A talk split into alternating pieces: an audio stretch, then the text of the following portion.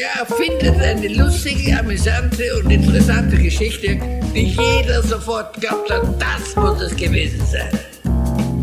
Lügen für Erwachsene, der Löwe-Podcast. Hallo! Das Jahr neigt sich dem Ende zu und wir rücken näher zusammen, um uns auszutauschen und voneinander zu lernen. Dazu begrüßen wir vier wundervolle Gäste in unserem Podcast-Stübchen, die uns ihre Lieblingsfragen mitgebracht haben. Sie begleiten uns fast durch den ganzen Dezember und wir sind gespannt, was sie uns erzählen werden. Heute zum vorletzten Mal begrüßen wir Mechthild Reinhardt. Hallo Mechthild. Halli, hallo, grüßt euch. Hi, grüß dich. Und wie jeden Tag, den du mit uns verbringst, auch hier wieder, bevor wir zu deiner Frage kommen, eine Frage an dich. Und zwar, welcher Leitsatz oder auch welches Prinzip begleitet dich?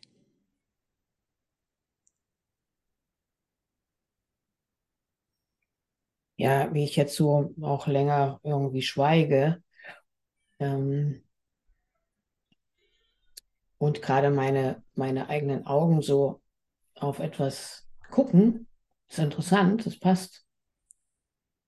Der Wunsch, Indianer zu werden.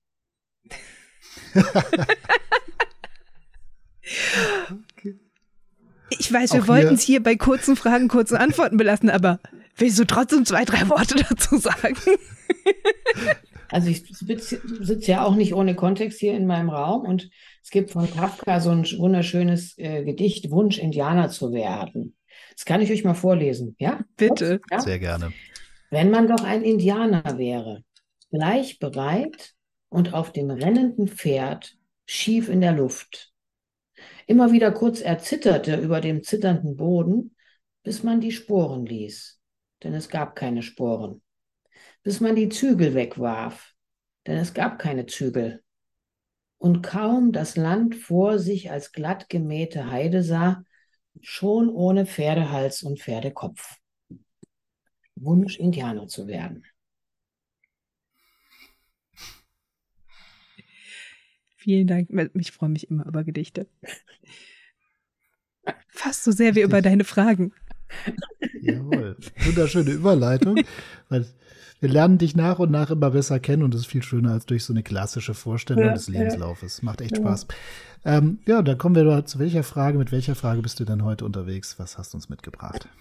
Die ist völlig kurz, völlig simpel und alltagstauglich, finde ich. Die einfache Frage, wie meinst du das? Hm. Wie meinst du das, Mechthild? Was versteckt sich dahinter?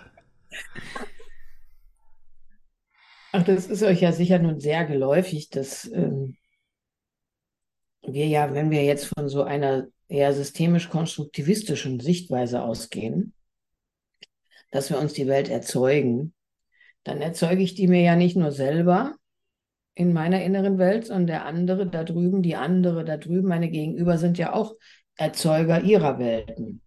Also dürfte ich und müsste ich fast aus dem Verständnis eigentlich nachfragen, wenn jemand mir was sagt, dass ich nicht das einfach nur bei mir einbaue in, mit meiner Interpretation und dann weitermache, sondern eigentlich ständig über Feedback-Schleifen, über Prozessreflexion in die Rückkopplung gehe. Wie machst du denn das überhaupt? Weil ich immer sehr gerne auch unterscheide zwischen, zwischen Landschaft, in der wir uns bewegen und wo wir dann annehmen, wir wären alle in der gleichen Landschaft, was ja überhaupt nicht stimmt sondern wir, jeder und jede von uns erzeugt sich, tut dieser Landschaft, in der wir uns gerade bewegen, ja eine Landkarte, mehr oder weniger. Mhm. Und deswegen bräuchten wir diese Grund, Grundverständnis, dass sich eigentlich Beobachter unterhalten und deswegen eigentlich die Landkarten austauschen und abgleichen. Und deswegen so eine neugierige Nachfrage, wie meinst du das überhaupt? Mhm. Und dir geht es da weniger darum, dass, ähm, dass dein Gegenüber die eigene Landschaft besser erforscht, sondern eher wirklich im Sinne von, ich will wirklich, ich will deine Landschaft besser verstehen und nicht, ich will, dass du deine Landschaft noch besser verstehst. Ach, weißt du, ich glaube, das ist im, im Sinne von äh, doppelter Buchführung oder Synchronizität der Ereignisse eigentlich von Effekt so oder so nutzbar, beantwortbar wenn es um deine Frage geht. Jede Form von Fremderforschung wird ja auch ein Stückchen zur Selbsterforschung und jede Form von Selbsterforschung wird ja ein bisschen auch im Idealfall zur Fremderforschung mit. Weil je mehr ich mhm. merke, dass ich mir die Welt selbst erzeuge, beziehungsweise die Beziehung zu dieser vermeintlich äußeren Welt, desto mehr werde ich Fragen haben. So, und neben dieser konkreten Anwendung von konstruktivistischen Prinzipien in einer einfachen Frage, ich, ich finde es gerade spannend, weil unsere Hörerinnen und Hörer sind ja auch durchaus Leute aus unseren Weiterbildungskontexten und die ähm, kämpfen manchmal noch mit einem, mit so einem, ich weiß nicht, Anfängerthema, nämlich dass die noch sehr, sehr, sehr viel arbeiten am Anfang. Und was mir gefällt an dieser Frage ist, dass die ähm, entschleunigt erstmal einen Prozess und äh, sie verhindert, wenn man sich diese vornimmt, verhindert so ein kleines bisschen, dass wir zu schnell in so ein verstehendes, wissendes Wesen reinkommen, was dann schon wieder meint, aktiv werden zu müssen, weil die Rolle sagt ja, ich äh, soll vielleicht doch wieder Bescheid wissen über den anderen, Empfehlungen haben. Und da entsteht häufig, dass man sich sehr viele komplexe, kreative Fragen ausdenkt. Die Leute antworten einsilbig und man muss die nächste komplexe Frage stellen. Und dieses, wie meinst du das? Ähm, es verlangsamt halt angenehm den Prozess auch nochmal und gibt mir Zeit, einfach Zeit zuzuhören, Zeit mit, mit mir und dem anderen mehr zu resonieren ähm, und schafft eine andere Art von Augenhöhe, sage ich mal. Der Begriff, den hatten wir ja schon in einer anderen Folge mal, sage ich mal, aber so, so ein bisschen ähm, werden wieder etwas symmetrischer und ähm, das finde ich irgendwie sehr praktisch. Von dem her ist die Frage in ihrer Einfachheit, gehört die, glaube ich, schon so an den Gürtel dran, auch für Leute, die jetzt gerade sich im Bereich von Beratung oder Gesprächsführung so, sage ich mal, auch herantasten. Äh, schaff dir erstmal ein bisschen Zeit.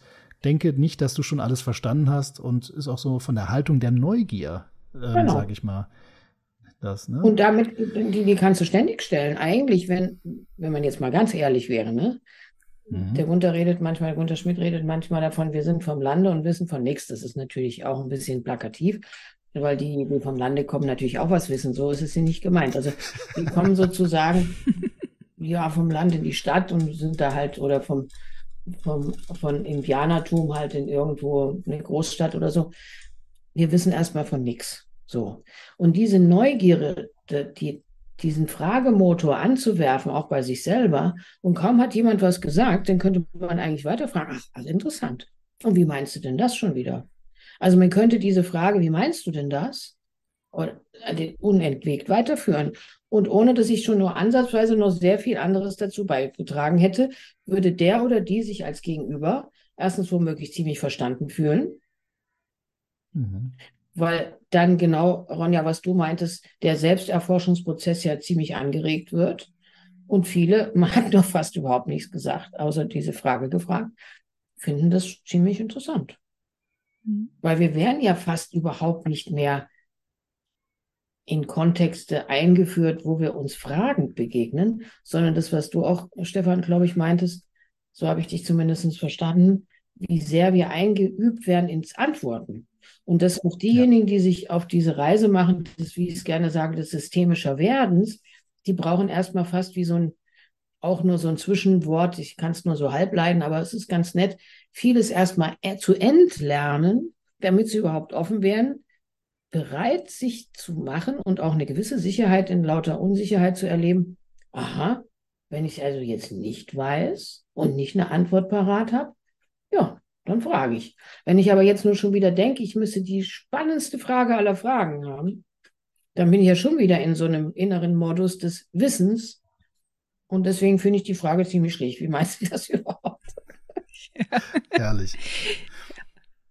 So, und was ich, was ich ja pfiffig finde, und ich weiß ja nicht, also ich, bei dir weiß ich manchmal gar nicht, ist es, ist es einfach, dass sich die Dinge so schön fügen oder äh, denkst du dir das alles schon im Vorhinein, dass du auf unsere Frage, die wir dir gestellt haben, nämlich welcher Leitsatz prägt, du mit etwas antwortest, wo wir schon direkt fragen müssen, wie meinst du das? Obwohl wir bisher versucht haben, das zu vermeiden. Also das, entweder, das ergibt sich entweder ganz gut oder du bist echt ein Fuchs. beides lassen wir so stehen, das ist beides genial. Sehr gut. Ja. Mhm. Wie in jeder Folge, wir könnten uns noch endlos hinein vertiefen. Glücklicherweise haben wir morgen noch einen, einen Tag miteinander. Für heute? Ja. Für heute haben wir es. Ich auch. Super. Es ist alles gefragt. Es ist alles gefragt. Wie meinst du? ist alles gesagt, alles gefragt. Mhm. Dann. Sehr schön. Dann Vielen lieben Dank. Wir sehen uns morgen. Wo sieht man dich, wenn man dich nicht morgen sieht? Also man würde mich im Helm-Stielin-Institut sehen, unter anderem unter diesem, also das ist ein Ausbildungsinstitut in Heidelberg im Bereich der systemischen Pädagogik und das lasse ich immer unter so einem netten, auch Heinz von Förster Zitat laufen, zweimal zwei ist grün. Mhm. Schön. Super. Ja. Uns erreicht man unter podcast.löwen-weiterbildung.de und wir sehen uns morgen noch einmal. Super. Mach's gut. Macht's gut, ihr Lieben. Mach's gut. Tschüss. Ciao.